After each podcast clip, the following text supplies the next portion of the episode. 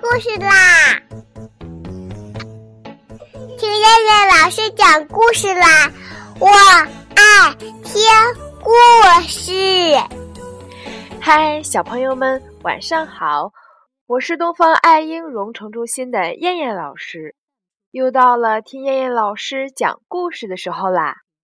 现在，请小朋友们自己在床上躺好，我们一起听故事。今天的故事名字叫做《小熊的耳朵热热的》。小熊睡觉之前觉得耳朵热热的。妈妈，为什么我的耳朵会热呢？那是因为你的好朋友在想你呀。妈妈吻了吻小熊。真的吗？当然啦。小熊带着笑容进入了梦乡。第二天，小熊起了个大早。小羊，小羊，昨天晚上我的耳朵好热呀，是你在想我吗？小熊问小羊。没有啊，今天晚上我要举行一个青草宴会，要用九十九种不同的青草招待客人，你帮我一起采集青草吧。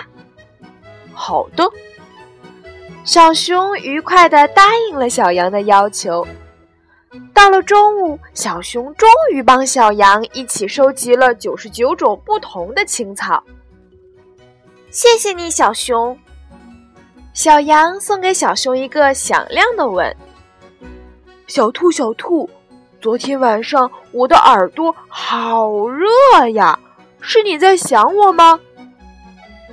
小熊在河边遇到了小兔，没有啊。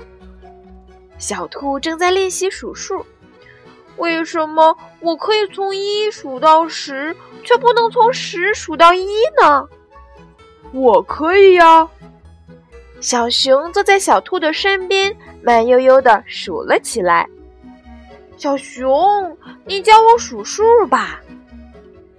小兔晃起了小熊的胳膊，五、四、三、二、一。太阳快下山的时候，小兔终于学会了从十数到一。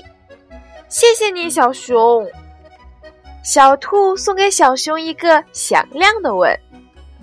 小马，小马，昨天晚上我的耳朵好热好热，是你在想我吗？小熊问小马：“没有，我正烦着呢。